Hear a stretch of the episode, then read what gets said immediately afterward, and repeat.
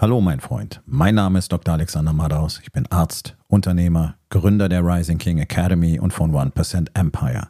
Das hier ist mein Podcast Unternehmerwahrheiten. Und das heutige Thema ist folgendes. Dein Team bezahlt für deine Fehler. Entspann dich, lehn dich zurück und genieß den Inhalt der heutigen Episode.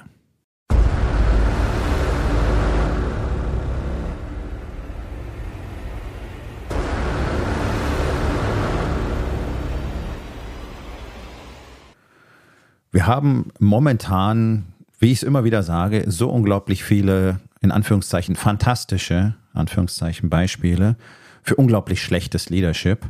Und das Fatale daran ist, dass das 90 Prozent der Führungskräfte in Deutschland zeigen. Ähm, auf der politischen Bühne sehen wir eins zu eins, was wirklich schlechte Lieder sind und auch, was sie verursachen. Und das ist jetzt äh, in vielen Ländern momentan der Fall, aber ganz besonders in Deutschland. Also wir haben wirklich mit Abstand die schlechteste Regierung der Welt. Wir haben die Regierung, die die dümmsten Entscheidungen auf der Welt trifft. Und das kannst du im direkten Vergleich dir wirklich anschauen. Das ist jetzt nicht einfach bloß so, äh, hier ist alles doof, sondern du kannst es dir im Vergleich anschauen und die Menschen in anderen Ländern lachen über uns. Ich habe ja sehr viel Kontakt ins Ausland. Es versteht kein Mensch, was hier passiert. Und das, das kann ich wiederum verstehen, dass die das nicht verstehen, weil es so unglaublich wirr ist und keinen Sinn ergibt. Und wir haben halt ähm, letztlich in unserer Regierung, und damit meine ich die letzte Regierung gleich mit, natürlich nichts anderes als einen perfekten Spiegel der Gesellschaft. Die gesamten Verhaltensweisen, die du dort siehst, diese, diese gesamte Unlogik, dieses äh, Verhalten, was von außen betrachtet ja schon wirklich wie Irrsinn aussieht, das ist das generelle Verhalten, was du in Deutschland überall erleben kannst, egal in welchem Job, egal in welcher Beziehung. Wir leben im Zeitalter des maximalen Ego. Und das Ego, wenn es nicht kontrolliert wird, wenn es sich äh, in Reinkultur frei entfalten darf, ohne dass irgendetwas es begrenzt, sorgt genau für solche gesellschaftlichen Entwicklungen und Verwerfungen, wie wir die gerade haben, inklusive all dem Kram, der damit zusammenhängt, äh, diese ganze woke Geschichte, die Klimahysterie etc. pp. Ja? Das ist nichts anderes als die absolut fehlende Kontrolle des Ego jedes einzelnen Menschen in diesem Land. Und natürlich gibt es Menschen, die können ihr Ego kontrollieren, aber ich würde momentan annehmen, dass diese Menge tatsächlich im Promillbereich liegt. Ich persönlich kenne eine Handvoll Männer, die in der Lage sind, ihr Ego wirklich zu kontrollieren. Äh, und die leben alle nicht in Deutschland. Das ist leider so. Ähm, aber darum geht es ja auch gar nicht, sondern wir haben ein, ein, ein wirklich großartiges Beispiel für totales Anti-Leadership und das ist Robert Habeck. Ähm, und jetzt geht es jetzt gar nicht darum, so, äh, der Habeck ist so doof und so weiter, dass er offensichtlich nicht besonders intelligent ist. Das merkt man sehr, sehr schnell. Ja? Ähm, das merkt man, wenn er zum Beispiel in Interviews ist. Er ist halt regelmäßig mit dem Rücken zur Wand und da kommt ja nicht wirklich viel. Ne? Aber darauf will ich gar nicht hinaus, sondern auf das Thema, wenn ein schlechter Leader da ist, dann passieren schlechte Dinge. Ja, ist so eine ganz einfache Formel. Wenn kein Leader da ist, passiert nichts. Wenn ein guter Leader da ist, passieren gute Dinge. Und wenn ein schlechter Leader da ist, dann passieren schlechte Dinge. So, was macht einen schlechten Leader aus? Und das können wir äh, in Reinkultur alles haargenau bei Robert Habeck beobachten und nachvollziehen. So, lassen wir es, äh, gehen wir es einfach mal strukturell durch. Ja? So, also erstmal grundlegende Prämisse für diese Podcast-Episode, damit das Ganze irgendwie auch Sinn ergibt, ist einfach die Tatsache, dass Deutschland nichts, aber auch gar nichts an der Veränderung der Erdtemperatur verändern kann. So, wenn du jemand bist, der jetzt aufschreit und innerlich schon nein, nein, nein, wie kann er sowas nur sagen ist, dann ist das nicht der richtige Podcast für dich. Ähm, stoppe bitte diese Episode jetzt und hör auch keine weiteren. Ja, das ist nicht das richtige Format für dich. So, die Daten sind ja völlig klar. Ihr könnt euch einfach mal die Fakten anschauen. Es gibt ja die statistischen Übersichten online frei abrufbar. CO2-Produktion Deutschland versus der Rest der Welt. Und da kannst du sehen, dass bereits seit den 80er Jahren Deutschland erstens so ungefähr mit am niedrigsten, mit am wenigsten CO2 überhaupt produziert von allen Industrieländern. Ich glaube sogar am wenigsten. Und seit den 80er Jahren die CO2-Produktion in Deutschland bereits kontinuierlich abnimmt.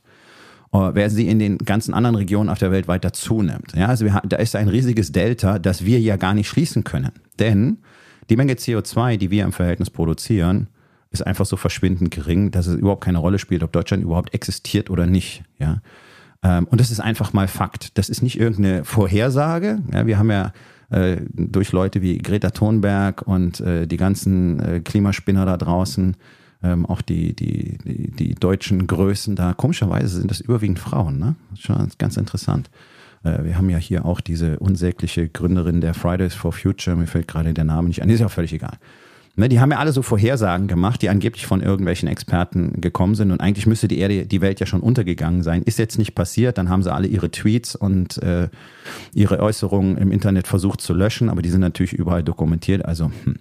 das hier ist aber einfach ein statistischer Fakt, retrospektiv. Ja, ich rede hier nicht von Vorhersagemodellen, bla bla, welcher Wissenschaftler glaubt was. Ähm, sehr, sehr viel, ich glaube sogar die überwiegende Zahl der Wissenschaftler ist sich mittlerweile auch sehr einig darüber, dass wir ein Klimaproblem haben, aber keine Klimakrise und wir sind schon gar nicht an irgendeinem Kipppunkt oder sonst irgendwas. Und es ist immer noch nicht vom Tisch, ob das nicht einfach der natürliche Verlauf der Erderwärmung ist, der möglicherweise noch etwas unterstützt wird. Aber whatever, darum geht es mir gar nicht. Sondern retrospektive Daten seit den 80er Jahren CO2-Produktion Deutschland versus den Rest der Welt. So, das ist ganz wichtig, das jetzt einfach mal zur Kenntnis zu nehmen, dass Deutschland überhaupt nichts am Erdklima verändern kann. Alles das, was Robert Habeck mit seiner grünen Partei dort unternimmt, ist aber dafür da, die Erde zu retten und angeblich irgendwelche Klimaziele zu erreichen. Europa kann nichts an den Klimazielen für diese Welt äh, tun. Ja? Wenn ganz Europa im Ozean untergehen würde, würde immer noch nicht wirklich was passieren. Sondern es sind ja die großen Emittenten wie China, Afrika, andere Teile Asiens und auch die USA, ähm, und Russland, die ja den, den, den Löwenanteil davon ausmachen. Und solange die nichts verändern, wird sich auch nichts verändern. Ja? So. Ich betone das deswegen so ausdrücklich, weil ich finde es gut, dass wir eine, in Anführungszeichen, Dekarbonisierung vorantreiben, was auch immer das bedeuten soll, denn dafür müssten wir alle aufhören zu atmen und es dürfte auch keine Pflanzen mehr in Deutschland geben. Also es müsste eigentlich eine totale Wüste sein. Deutschland müsste eine totale Wüste sein. Hier dürfte nichts mehr leben, denn jedes Lebewesen produziert CO2. Also dieser Begriff an sich ist ja schon kompletter Schwachsinn, ja. Aber egal, ich finde es gut, dass wir darauf achten, dass wir CO2 reduzieren. Und äh, bereits seit den 70er Jahren, als ich ein Kind war, war irgendwie auch mir klar, Benzin und Öl, das endet irgendwann mal, weil es halt davon eine begrenzte Menge gibt. Und äh, damals hat man schon gesagt, es reicht noch 10 Jahre, dann reicht es noch 20 Jahre. Und es waren dann immer 20 Jahre und dann ist angeblich das Ende des Öls erreicht. Ähm, aber es geht ja auch gar nicht, ist ja gar nicht sinnvoll, hier den letzten Tropfen irgendwo rauszuquetschen. Irgendwann fangen sie dann doch an, in der Arktis zu bohren und dann geht alles zu Shit. Ähm, sondern es ist ja alles sinnvoll, diese fossilen Brennstoffe zu, zu ähm, praktisch eliminieren aus unserem Gebrauch und tatsächlich auf alternative Energieformen umzusteigen. Das, was die Menschheit in die Zukunft führen wird, sind meiner Meinung nach, ich bin jetzt echt kein Experte, aber meiner Meinung nach nicht die erneuerbaren Energien, die können höchstens einen Teil ausmachen, sondern ich denke, das werden Weiterentwicklungen sein im Bereich der Kernfusion und so weiter, weil das sind ja gigantische Energiemengen zu gewinnen. Und wenn man das mal technisch gemeistert hat, dann ist da auch, glaube ich, eine hohe Zukunftssicherheit drin bezüglich der Energiemenge, weil die äh, der Energiebedarf steigt ja ständig. Und wenn du jetzt überlegst, dass, dass Regionen wie Afrika als Kontinent und Indien und, und große Teile Asiens und so weiter noch gar nicht so wirklich viel Energie verbrauchen im Verhältnis zu uns, ja, dann weißt du, was auf diesem Planeten noch zukommt und das kriegen wir mit Windrädern und äh, Wasserkraft und äh, Sonnenenergie, glaube ich, nicht wirklich hin. Aber ich lasse mich da auch gerne überraschen. So, das ist aber gar nicht das, worum es geht. Sondern Ausbau erneuerbarer Energien finde ich gut. Vielleicht sollte man hier auch die wirklich ökologischen Effekte im Blick haben, nämlich äh, nicht alles mit Windrädern zupflastern, die uns dann äh, die, die, die Vögel zerschreddern und die Insektenlandschaft zerschreddern und so weiter. Ja, also das Ganze, da fehlt so ein bisschen Augenmaß und auch eine kritische Bewertung, weil das eine ist grundsätzlich gut und das andere ist grundsätzlich schlecht. Hm. Okay, also wir haben nicht die Chance, das Klima zu retten. Dass wir was tun sollten, um unsere Emissionen zu reduzieren, finde ich absolut cool. Nur, wenn wir das Klima nicht retten können, dann macht es auch keinen Sinn, jetzt mit diesem unfassbaren zeitlichen Hochdruck daran zu arbeiten und deswegen alles einfach gegen die Wand zu fahren, nur unter der Prämisse weniger CO2. Äh, das ergibt ja überhaupt keinen Sinn. So, was hat es mit Leadership zu tun? Na, ganz einfach. Der Leader gibt das Ziel vor, er gibt die Mission vor. Dieses Ziel muss natürlich irgendwie Sinn ergeben. Wenn das Ziel der Mission etwas ist, was überhaupt keine Veränderung bewirkt, also was kein Ergebnis bringt, dann macht es auch keinen Sinn, diese Mission durchzuführen. Würde kein Mensch auf der Welt tun.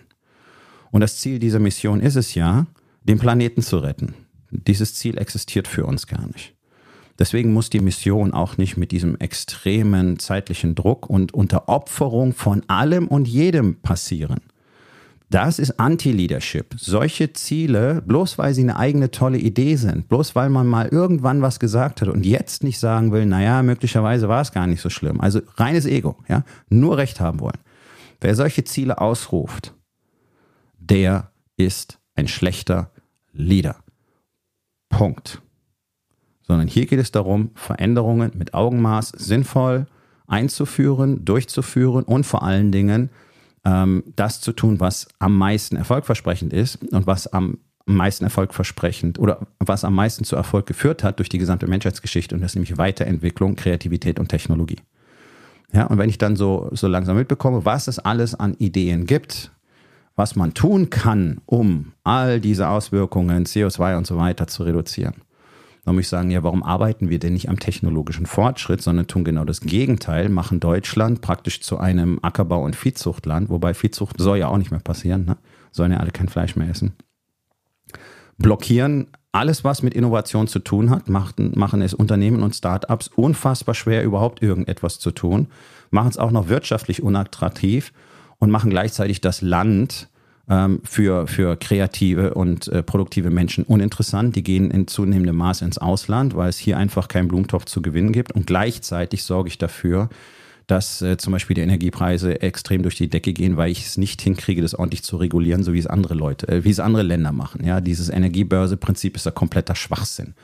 Also, wie kann denn etwas wie Energie für ein gesamtes Volk auf, auf einem äh, volatilen Markt gehandelt werden? Das ist doch so eine Scheiße. So, das sind alles Dinge, die getan werden könnten, die aber keiner tut. Ja, nämlich dafür zu sorgen, dass das Ganze wirklich gut funktioniert und daraus Synergien entstehen, neue Technologien entstehen und wir möglicherweise in sogar vielleicht schneller unsere Ziele erreichen, ohne aber dafür alles opfern zu müssen. Alles opfern tut man nur als Ultima Ratio, wenn sowieso schon ansonsten alles verloren ist. Und mir scheint so ein bisschen, das ist so die Sichtweise dieser äh, grünen Bagage, die einfach behaupten, ja, es ist ja alles verloren und jetzt äh, werfen wir alles in die Waagschale und äh, im schlimmsten Fall bringt es halt nichts. Ne? Und das ist natürlich völliger Nonsens. Also hier ist die Zielsetzung schon komplett off. Hier ist kein kritisches Studium der Fakten erfolgt. Der Habeck, wir wissen, Habeck hat genügend Experten, die ihm guten Rat geben. Er will ihn nicht wissen, er will ihn nicht hören, er will Recht haben. Das ist die Antithese des Leaders. Ein Leader ist niemals jemand, der immer Recht haben will. Sondern es gilt der Satz, als Leader musst du das Recht aufgeben, Recht zu haben. Das ist eine Kernthese. Wenn du die nicht begreifst und nicht umsetzen kannst, dann wirst du niemals ein Leader sein. Zielsetzung, kompletter Quatsch, macht keinen Sinn. Das wäre im militärischen Sinne, als würde man äh, Millionen von Soldaten auf eine von vornherein klare Selbstmordmission schicken. Würde kein militärischer Leader jemals machen, weil ein Teil des Missionsziels ist immer, alle kommen gesund zurück. Dieses Ziel wird häufig nicht erreicht, aber es ist dennoch eins der Ziele und genau so wird auch vorgegangen. Habeck hat nicht das Ziel, dass hier alle sozusagen lebend durchkommen, sondern Habeck sagt, wir opfern wen auch immer, nur damit ich machen kann, was ich gerne möchte. So jemand darf keine Führungsposition haben. Ja? So, jetzt geht es an die Umsetzung dieser ganzen Geschichten und hier wird es wirklich wild, weil das ist so die, die Maximierung, ich weiß nicht in der wievielten Potenz von Anti-Leadership. Also er hat ein Ziel ausgerufen, das man sowieso nicht erreichen kann. Die Maßnahmen, die er dafür durchführt, sind komplett ungeeignet. Trotzdem sollen sie durchgeführt werden. Jetzt wird's ja, ja immer schöner. Ja, die Grünen sind ja mal angetreten als die große Ökopartei. Die wollen ja angeblich den Planeten retten. So, die Formel ist Dekarbonisierung. Klimaschutz. Was hat er jetzt gemacht? Er hat diese AKWs abschalten lassen. Der Strom fehlt uns. Er hat vor kurzem in dem Interview selber gesagt, naja, im Winter reichen uns auch die vollen Gasspeicher nicht. Und er sagt selber, Strom und Wind reichen ja nicht aus, um den Strombedarf zu denken. Oh, willkommen in der Realität. Das hat nur gar keine Auswirkung, dass er das offensichtlich weiß. Weil er ist anscheinend nicht in der Lage, eine logische Verknüpfung zum Outcome herzustellen. Also, was hat er gesagt? Wir werden im Winter wahrscheinlich wieder die Kohlekraftwerke anwerfen. Und hier muss man sagen, jetzt wird es perfide. Also er trifft, er hat ein völlig irrwitziges und auch noch sinnloses Ziel ausgerufen. Er verfolgt eine komplett fehlgeleitete Strategie, die von Anfang an zum Scheitern verurteilt ist. Das kann man nachrechnen. Das haben viele Experten schon getan. Ich habe immer wieder auf den ähm, äh, Neujahrsvortrag oder Weihnachtsvorlesung vom Professor Sinn in München hingewiesen. Letztes Jahr sind zwei Stunden, 20 Minuten, glaube ich, kannst du auf YouTube anschauen. Er schlüsselt die Zahlen alle ganz genau auf. Es ist einfach, es sind, sind grüne Luftschlösser. Ja, es sind Traumtänzer. Rein rechnerisch, physikalisch, mathematisch sind diese Dinge überhaupt nicht machbar. Ja? So, also, die Idee ist, wir stellen alles um auf erneuerbare Energien. Von denen wissen wir, sie sind nicht grundlastfähig und sie reichen auch gar nicht, um unseren Energiebedarf zu decken. Gleichzeitig schalten wir zuverlässige Stromerzeuger aus, die wunderbar funktionieren, nämlich die Atomkraftwerke. Jetzt machen wir noch was ganz Tolles. Wir postulieren nämlich, dass jetzt alle mehr CO2 einsparen müssen. Und gleichzeitig ist die ganz klare Aussicht, dass wir die dreckigste Energieform wieder nutzen, nämlich die Kohle, weil alles andere nicht funktionieren wird. Das ist ein grüner Wirtschafts- und Umweltminister. Dass er Wirtschaftsminister ist, merkt man sowieso nicht, weil es geht ja irgendwie nur um die Umwelt. So, also die, die Grünen wollen die dreckigste Energieerzeugungsform wieder gezielt nutzen, weil alles andere nicht funktionieren wird. Und zwar jetzt bereits klar absehbar nicht funktionieren wird.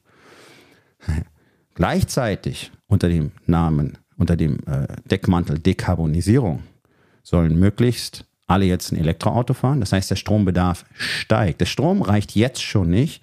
Der Strombedarf soll äh, äh um ein Vielfaches weiter steigen. Alle sollen möglichst E-Autos fahren, E-Bikes etc., alles, was Strom verbraucht. Und jetzt sollen ja nach äh, seinem Wunsche auch alle Heizungen ausgetauscht werden und auf Strom umgestellt werden. Wärmepumpen funktionieren mit Strom. Gleichzeitig bedeutet das ähm, Investitionsvolumen für äh, Haus- und Immobilienbesitzer über die nächsten 20 Jahre, glaube ich, von über 120 Milliarden Euro. Ich glaube, ungefähr so eine Zahl war das. Ja? Also gigantisch absurd. Äh, Leute verkaufen ja jetzt schon ihre Häuser, weil sie wissen, sie können das überhaupt nicht stemmen. Ja, da, da, verlieren Leute ihre, ihren Wohnsitz für den, für den Altersruhestand, weil sie nicht in der Lage sind, solche Umbauten zu finanzieren. Es ist völlig irre. Hier treibt man Leute aktiv in die Armut und ich garantiere euch nicht weniger auch in den Selbstmord. Denn so diese, diese finanzielle Aussichtslosigkeit, gerade in einer bestimmten Altersgruppe, sorgt häufig für Suizid. Und da weiß ich, wovon ich rede, denn ich habe sehr lange Zeit, über zehn Jahre auf einer Station gearbeitet, die unter anderem die Toxikologie mit betreut hat. Und ich weiß, was so im äh, Selbstmord technisch salopp formuliert in Deutschland so passiert. Ja, also es ist der Horror und äh, auch die Geschichten dahinter. So, das heißt, hier, die, die Grünen haben ja durch diese Energiepolitik bereits im letzten Winter, glaube ich, gut 60.000 zusätzliche Tote verursacht. Da spricht keiner drüber. Corona war ein Riesending. Wenn die Leute wegen Kälte an Lungenentzündungen sterben, interessiert es keine Sau. Ja, ist eine Killerpartei. Die Grünen sind eine Killerpartei. Und die werden äh, ganz, ganz viele Leute in die Armut, deswegen auch in den frühen Tod und auch in den Selbstmord treiben. Ähm, ich habe keine Glaskugel, aber das ist einfach das, was typischerweise in solchen Szenarien immer passiert. So, also wir wollen den Stromverbrauch maximieren und gleichzeitig die Stromerzeugung minimieren. Ähm, ich glaube, das würde tatsächlich sogar einem Zweitklässler auffallen, dass das kompletter Quatsch ist und natürlich niemals funktionieren kann. Ja? Ähm, aber das ist, das ist eben die grüne Idee. Jetzt, jetzt kommt für mich der, der, der absolute Kracher. Im Winter die Kohlekraftwerke anzuwerfen die dreckigste Energieform zu nutzen, bedeutet Massen, Millionen, zig Millionen Tonnen an CO2 in die Luft zu pusten. So rein rechnerisch erzeugt Kohlestrom mehr CO2 als der gesamte Gebäudesektor. Das muss man sich jetzt mal auf der Zunge zergehen lassen. Ja? Kohle, Kohlestrom erzeugt mehr CO2 als der gesamte Gebäudesektor. Das heißt nichts anderes als, als Ergebnis seiner völlig verfehlten Planung muss jetzt Kohle, die dreckigste Energieform, wieder angeworfen werden. Und er verlangt von uns, und hier kommt dieser Teamaspekt von Leadership ins Spiel, von uns, den Bürgern, wir sind nämlich das Team. Er hat ein Team aus 80 Millionen Menschen. Und seine Aufgabe als Leader ist es, alles für das Team zu tun. Das hat er sogar geschworen auf die Verfassung. Und ich denke, dass er selbst äh, strafrechtlich relevant gegen seinen Amtseid verstößt, denn er tut ganz offensichtlich das genaue Gegenteil. Er tut nur Dinge, die er toll findet und nicht das, was für uns alle am besten wäre. Also, sein Team bezahlt den Preis und zwar wörtlich.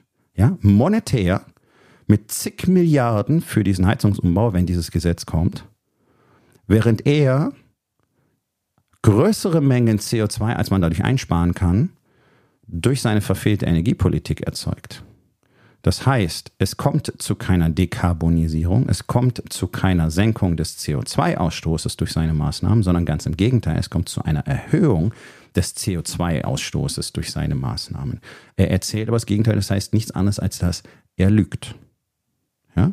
Und auch Ihr könnt euch so viele Interviews von ihm anschauen, haltet die einfach mal gegeneinander. Eine Woche erzählt er dies, andere Woche erzählt er genau das Gegenteil. Also er lügt ja am laufenden Band. Und damit ist er kein Einzelfall. Alle Politiker lügen am laufenden Band, so wie es ihnen immer gerade passt. Das ist leider nur mal so. Also da merkt man, was für eine grundsätzlich äh, fehlerhafte Idee ähm, Politik ist oder das, was wir dafür halten. Ja, es ist, es ist nur ein Sammelbecken für Lügner, die versuchen, sich gegenseitig in ihren Lügen zu übertreffen. Und das schon sehr lange Zeit so. Ähm, das kann natürlich am Ende für ein Land nicht funktionieren. Aber hier haben wir so alles zusammen, was der Anti-Leader tut. Er trifft, er setzt Ziele, die keinen Sinn machen, die nicht erreichbar sind, die enorme Kosten haben werden, die alle schädigen. Die Erreichung dieser Ziele muss das Team übernehmen und zwar ganz allein. Das Team kriegt ständig alle Last aufgebürdet und das Team muss auch den kompletten Preis für jede Fehlentscheidung tragen. Leadership sieht genau anders aus. Es ist ein sorgfältiges Abwägen von Zielen, äh, es ist eine strategische Planung, es ist ein genaues Studieren der Fakten, es ist das Ausschließen bzw. Mitigieren aller möglichen bekannten Risiken, um eine mindestens 90-prozentige Wahrscheinlichkeit des Gelingens der Mission herzustellen. Ja?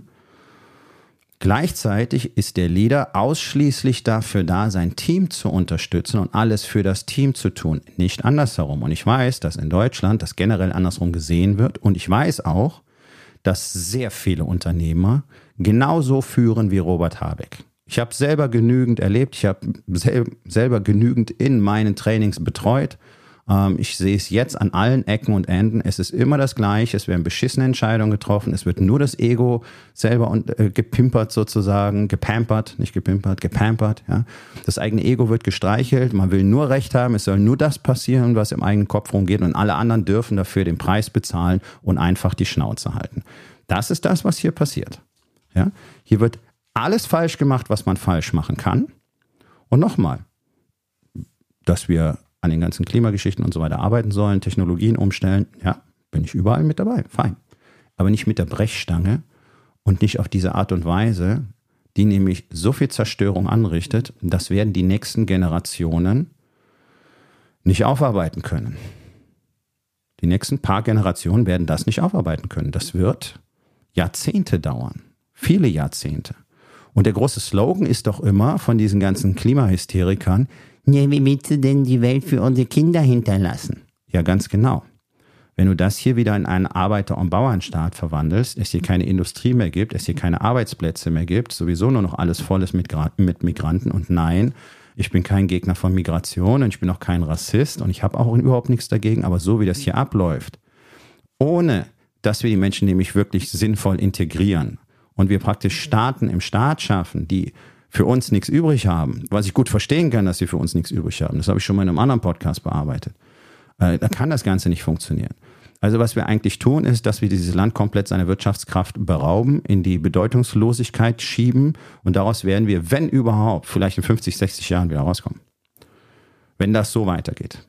Das ist das, was ich momentan so als wahrscheinlichstes Szenario sehe. Ich habe auch keine Glaskugel und äh, Wer sich mit dem Thema mal auseinandergesetzt hat, der weiß, es gibt keine erfolgreichen Vorhersagen. Du kannst nur Glück haben, wenn du mal was gesagt hast und dann passiert das so und dann kannst du sagen, siehst du, ich habe es ja gesagt. Tatsächlich, wenn man es statistisch, mathematisch betrachtet, hast du nur Glück gehabt. Aber wenn man sich so anguckt, wie das Ganze läuft, was passiert, ähm, vor allen Dingen, wie das Paniklevel steigt. Ja, ich meine, klar, hier hat ein großes Unternehmen ins Ausland verkauft und da gehen welche weg und bauen woanders Produktionsanlagen. Das heißt für mich nicht, dass Deutschland wirtschaftlich hier am Ende ist. Und das heißt auch nicht, äh, dass, dass die, die Unternehmen äh, flüchten. Aber das ständige Gerede über diese Tatsachen und dieses Verbreiten von Panik führt natürlich bei immer mehr dazu, dass sie selber darüber nachdenken, ob sie es vielleicht machen sollten. Und wenn sie keine Möglichkeiten da drin sehen, dann verfallen die einfach in die Starre und in die Hoffnungslosigkeit. Und das ist das, was das deutsche Unternehmertum im Moment auszeichnet. Eben kein proaktives Handeln. Egal welche Umgebungsvariablen, weil wir haben immer Umgebungsvariablen, mit denen wir ähm, nicht, äh, die wir selber nicht beeinflussen können, mit denen wir einfach umgehen müssen, deren Konsequenzen wir verarbeiten und ausgleichen müssen. Das ist einfach mal so. Und äh, ich denke, Deutschland ist immer noch ein fantastischer Standort, um hier ganz großartige Dinge zu tun. Und äh, ja, wir brauchen Reduktion von Behördendschungel und Vorschriften und Pipapo. Bloß äh, das, dieses ganze Aufeinander mit dem Finger zeigen führt halt zu gar nichts.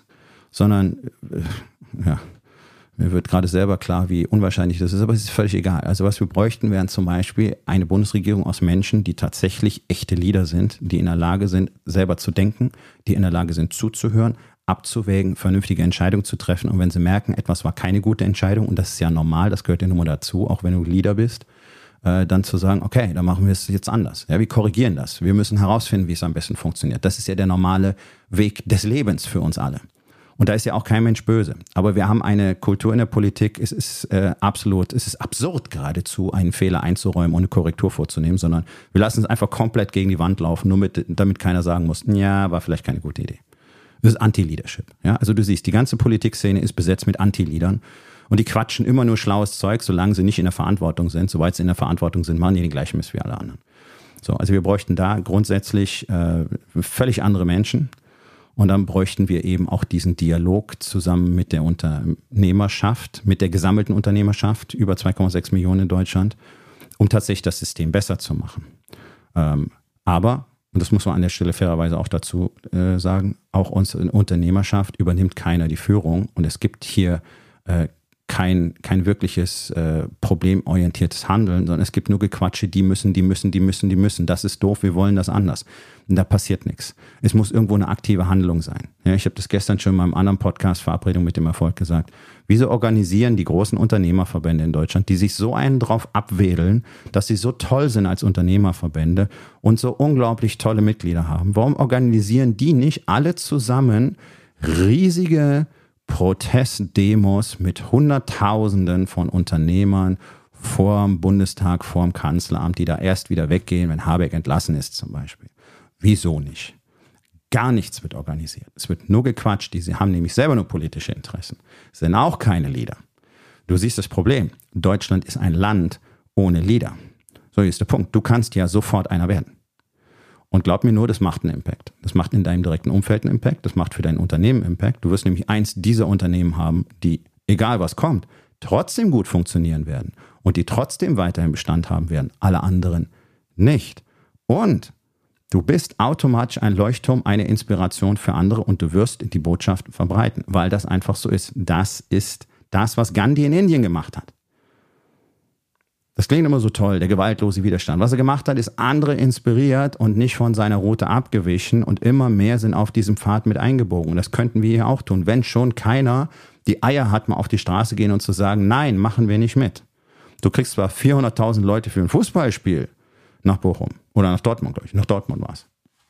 Das ist kein Problem. 400.000 Menschen. Bloß weil ein blödsinniges Fußballspiel stattfindet. Aber ein Land wird komplett in den Abgrund gefahren. Da kommt kein Mensch.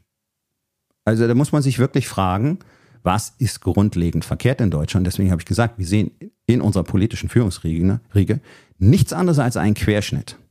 Es sind Feiglinge, verlogene Feiglinge, die machen, was sie wollen, solange ihnen keiner wirklich richtig reingrätscht. Und die interessiert es einen Scheißdreck, was mit allen anderen ist. Und hier ist der Punkt. Dich interessiert es wahrscheinlich auch nicht, was mit allen anderen ist. Deine Nachbarn interessiert es nicht. Deine Unternehmerfreunde interessiert es nicht. Deine Bekannten interessiert es nicht. In diesem Land interessiert so gut wie niemanden mehr, was mit irgendjemand anders ist. Ja, alle sind jetzt groß drin im Woken Gequatsche und alle wollen jetzt Feministen sein und alle wollen Regenbogen überall drauf pinseln und alle wollen die unfassbare Gleichberechtigung. Aber wenn du mal genau hinschaust, interessiert keinen, was mit den anderen ist, sondern es sagt man nur, damit man nicht weiter auffällt. Damit man schön Mainstream mitschwimmen kann. Ja, und alle tun so, wir sind alle so sozial und Gemeinschaftssinn und so. Das existiert doch gar nicht. Das ist doch alles eine Lüge. Das ist eine deutsche Volkslüge, dass es hier Gemeinschaftssinn gäbe. Den gibt es so gut wie gar nicht. Den gibt es in kleinen Gruppen, ja, die das füreinander tun, die sich engagieren, aber das sind, das sind leider nur einzelne Blips auf dem Radar. Da ist kein generelles gesellschaftliches Konzept drin. Das gesellschaftliche Konzept ist, ich, ich zuerst, mir am meisten ähm, und äh, mir egal, was mit allen anderen ist. Das kannst du. Geh auf die Straße. zu Fuß, mit dem Auto, mit dem Fahrrad. Und du kannst es sofort live beobachten. Es interessiert keinen Menschen, was mit den anderen ist. Es nimmt keiner Rücksicht, es macht sich keiner Gedanken darüber, was seine Handlung für andere bedeuten könnten. Leute schmeißen ihren Müll in die Gegend, lassen ihre Hunde überall hinkacken, fahren wie die Idioten, parken wie die Idioten, benehmen sich irgendwie. Jeder tut, was er will. Ist doch klar, dass wir solche Politiker haben. Ist doch klar, dass wir solche Anführer haben. Die kommen ja aus unserer Mitte, nicht wahr? So.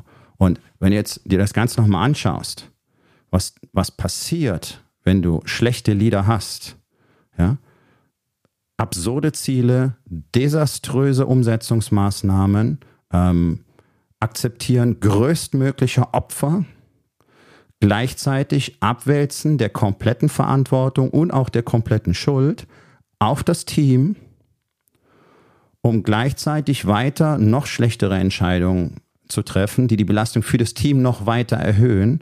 Und das Team muss auch das weiterhin ausgleichen. Das ist das, was Robert Habeck tut.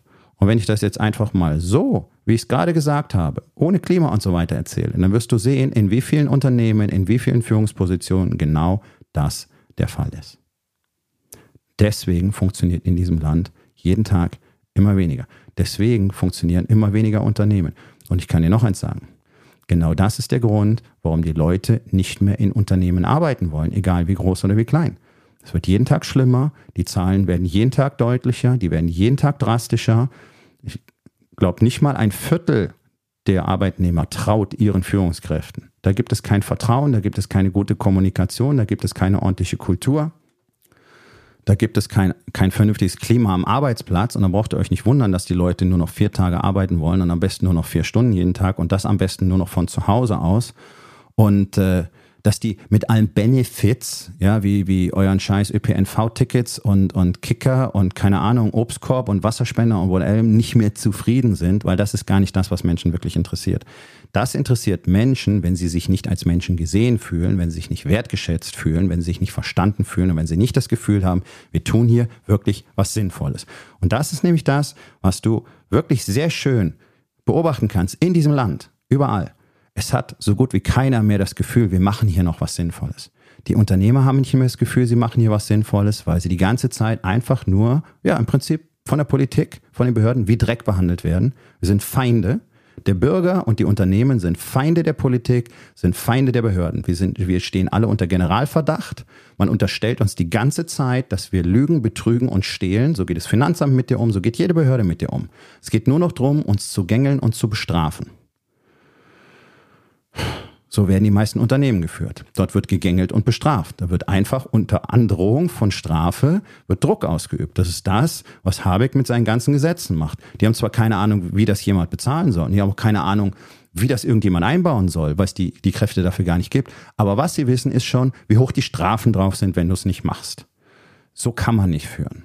Das führt dich zu guter Letzt immer erstmal zur Resignation der Leute, die du führst. Die sind nicht mehr bereit, irgendwas zu tun. Und ihr seht es gerade an den Prozentzahlen für die AfD, finde ich absolut erschreckend. Aber es ist ja wirklich keine Überraschung. Die Grünen machen die ganze Zeit Wahlkampf für die AfD. Völlig hirnlos. Ja? Komplett sinnfrei. Die kriegen den Kram nämlich auch nicht geschissen. Die haben jetzt auch bloß ein großes Maul. Und ich meine, sie kriegen halt perfekte Munition. Ja, das ist wirklich so. Also die kriegen ein Magazin nach dem anderen gereicht und müssen es nur noch abfeuern. Das ist ja, also noch einfacher kannst du ja nicht Populismus betreiben, als mit dem Kram, den dir die Grünen und diese, diese Regierung gerade liefert. Und das ist doch erschreckend. Wie kann sowas sein? Ja, die Ratio verschwindet ja komplett aus diesem ganzen Spiel.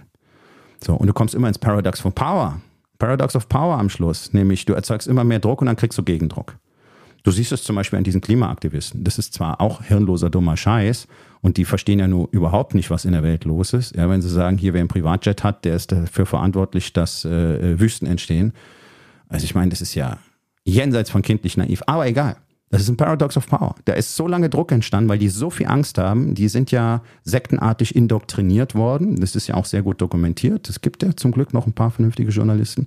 Die sind sektenartig indoktriniert worden und diese unglaubliche Furcht, die man ihnen eingeimpft hat, führt zu diesem Widerstand. Das ist Paradox of Power. Es ist zu viel Druck. Ja, also mit Druck kannst du Menschen nicht gut führen. Und in den meisten Unternehmen ist es so, die Führungskraft macht Druck, die befiehlt, die ordnet an und dann wird gedroht und verlangt und hingewiesen auf ja, Im Zweifel gibt es dann Gespräche und Abmahnungen und zwar nicht, um irgendwie gemeinschaftlich irgendwas zu erreichen, nicht um produktiv an Fehlern und, und äh, Problemen zu arbeiten, sondern um Schuld zuzuweisen und andere zu irgendetwas zu zwingen. Das ist der generelle Führungsstil in Deutschland.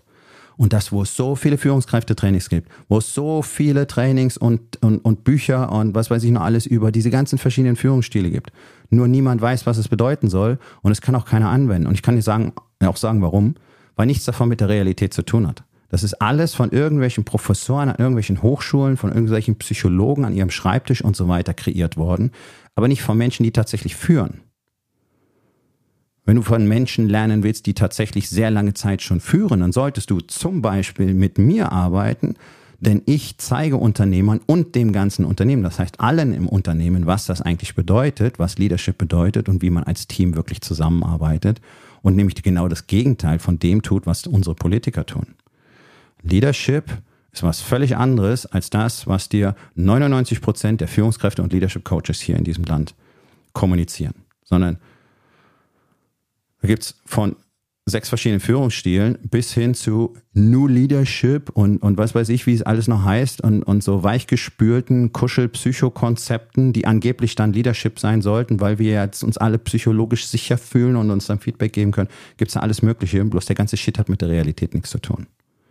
Ja, natürlich brauchen Menschen psychologische Sicherheit, aber wie erzeugst du die? So nicht. Das kann ich dir versprechen. Und es gibt ja Menschen auf der Welt, die dieses Thema seit Jahrzehnten vorantreiben und tatsächlich auch demonstrieren, wie unfassbar wertvoll und gut Leadership funktioniert.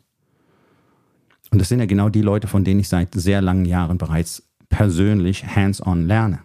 Und ich bin der Einzige, der das hier nach Deutschland bringt. Das muss man einfach mal so sagen. Und mir stellen sich Nackenhaare auf, wenn ich sehe, was in Deutschland vor die Hunde geht, schlicht und ergreifend aus diesem totalen Mangel an Leadership und und das ist etwas, das kann ich nicht mehr begreifen und darauf werde ich regelmäßig angesprochen, wenn ich im Ausland bin. Dieser, dieser unfassbare Widerstand der Unternehmer, der Führungskräfte, und zwar, das meine ich ganz absichtlich verallgemeinert, denn es gilt für 99 Prozent, dieser absolute Widerstand dagegen zu akzeptieren, dass sie es nicht können. Und da beginnt die Reise. Es will praktisch niemand in Deutschland Leadership lernen. Es will gar keiner wissen, wie man Menschen gut behandelt. Es will gar keiner wissen, wie man Menschen Wertschätzung entgegenbringt. Sondern ihr wollt irgendeinen so einen, so einen Führungskräftetrainer holen, der euren Führungskräften beibringt, wie man Anerkennung und Wertschätzung gibt. Und ich kann euch eins verraten, das, was die da lernen, das ist völlig wertlos, denn so funktioniert es nicht. So funktioniert Wertschätzung und Anerkennung nicht. Es funktioniert komplett anders.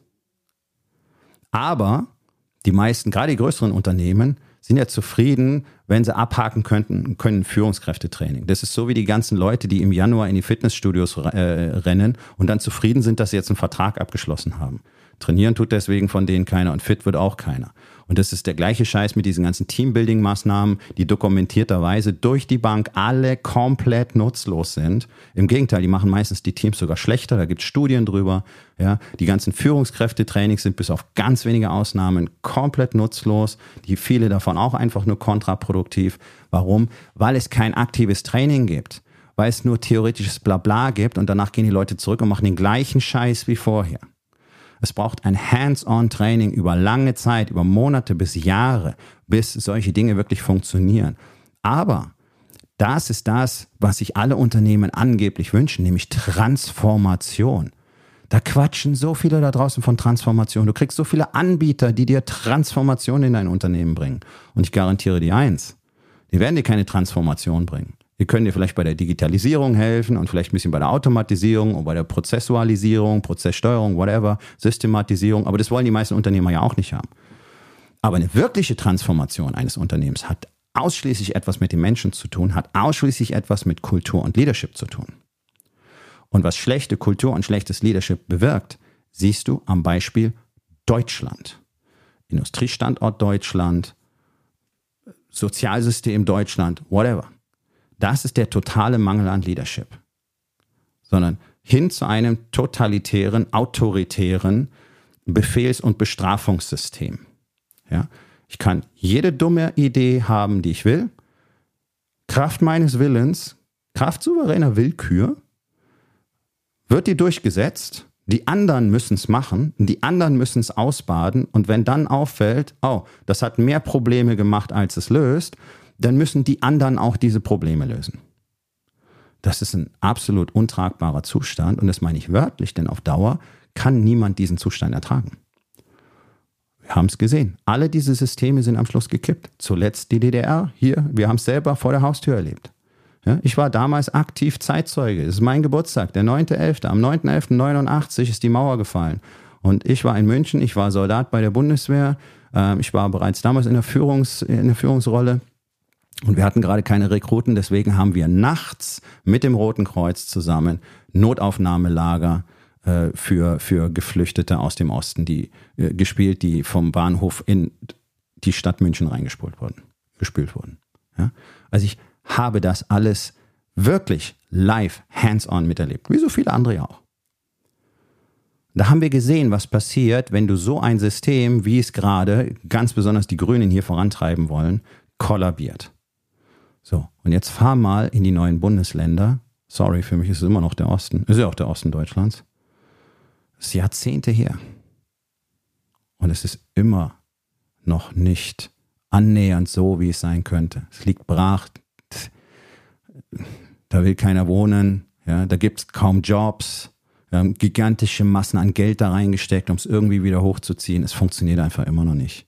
Landschaftlich wundervoll, gigantisch, ja, äh, leider sehr viele Nachteile mit dieser Region verbunden, auch infrastrukturell, deswegen macht es keinen Sinn, äh, als Unternehmer dort zu sein, in den meisten Fällen.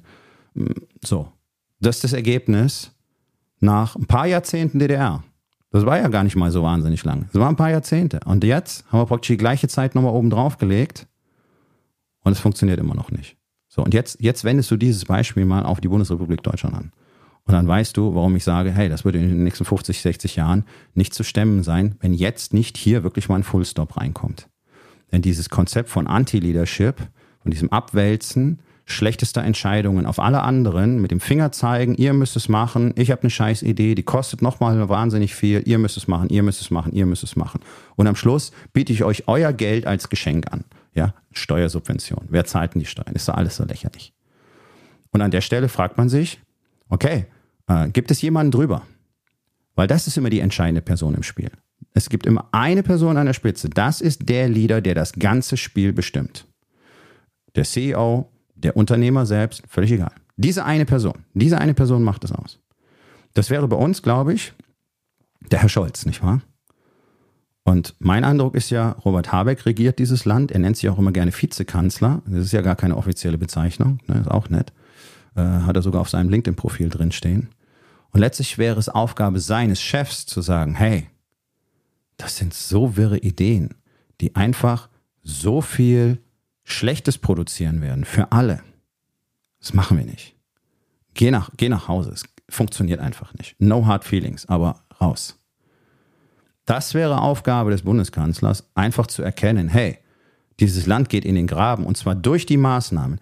Aber dieser kleine Pinocchio ist ja Fan von Bhutan und glaubt, das ärmste Land der Welt wäre ein tolles Vorbild für die Klimawende. So, und dann weißt du, was wir hier zu erwarten haben. Es gibt nämlich niemanden, der auf der Brücke der Titanic steht, die schon komplett im ersten Eisberg drinsteckt. Es gibt einfach niemanden. Es gibt einen Wahnsinnigen, der den Kurs halten möchte und nach weiteren Eisbergen sucht, und das ist der Habeck.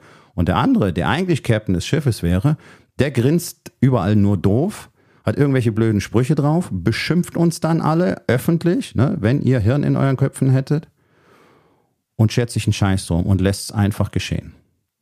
Das ist die MS Deutschland im Moment. So, und wir alle haben die Möglichkeit daran, was zu verändern, indem wir alle einfach für uns selber mal anfangen, Leadership zu übernehmen und uns wirklich hinterfragen, okay, was für Ziele verfolge ich denn tatsächlich und wie nützlich sind die für alle anderen? Denn du wirst wahrscheinlich erkennen, dass die Ziele, die du verfolgst, ausschließlich für dich nützlich sind. Deswegen funktioniert der Scheiß auch nicht. Deswegen funktioniert deine Familie nicht, deswegen funktioniert dein Unternehmen nicht, deswegen funktioniert es mit deinen Mitarbeitern nicht, deswegen funktioniert es mit deinen Kindern nicht, deswegen funktioniert auch dein Business nicht. Erst in dem Moment, wo du anfängst, ausschließlich für alle anderen zu handeln, wird sich dein Leben wie gewünscht anfangen zu verändern. Und du wirst andere mit deinem Beispiel anstecken.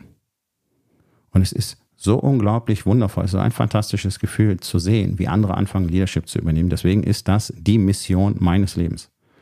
Anderen Menschen dabei zu helfen, diese Verantwortung zu übernehmen und damit dafür zu sorgen, dass es für alle immer besser wird. Nun, wenn du möchtest, dass in deinem Unternehmen was besser wird, brauchst du natürlich eine schonungslose Introspektion die kannst du selber nicht machen. Dafür brauchst du immer Unterstützung. Du musst überhaupt erstmal die Bereitschaft haben, hinzuschauen. Ich kann dir versprechen, es wird sehr, sehr hässlich. Du wirst äh, überwiegend Dinge sehen, die nicht gut sind. Und das ist das Wundervolle daran, denn jetzt kannst du die alle verändern. Und wenn du gerne wissen möchtest, wie man das richtig, gut, strategisch, systematisch und strukturell sinnvoll macht, dann zeige ich dir das gerne.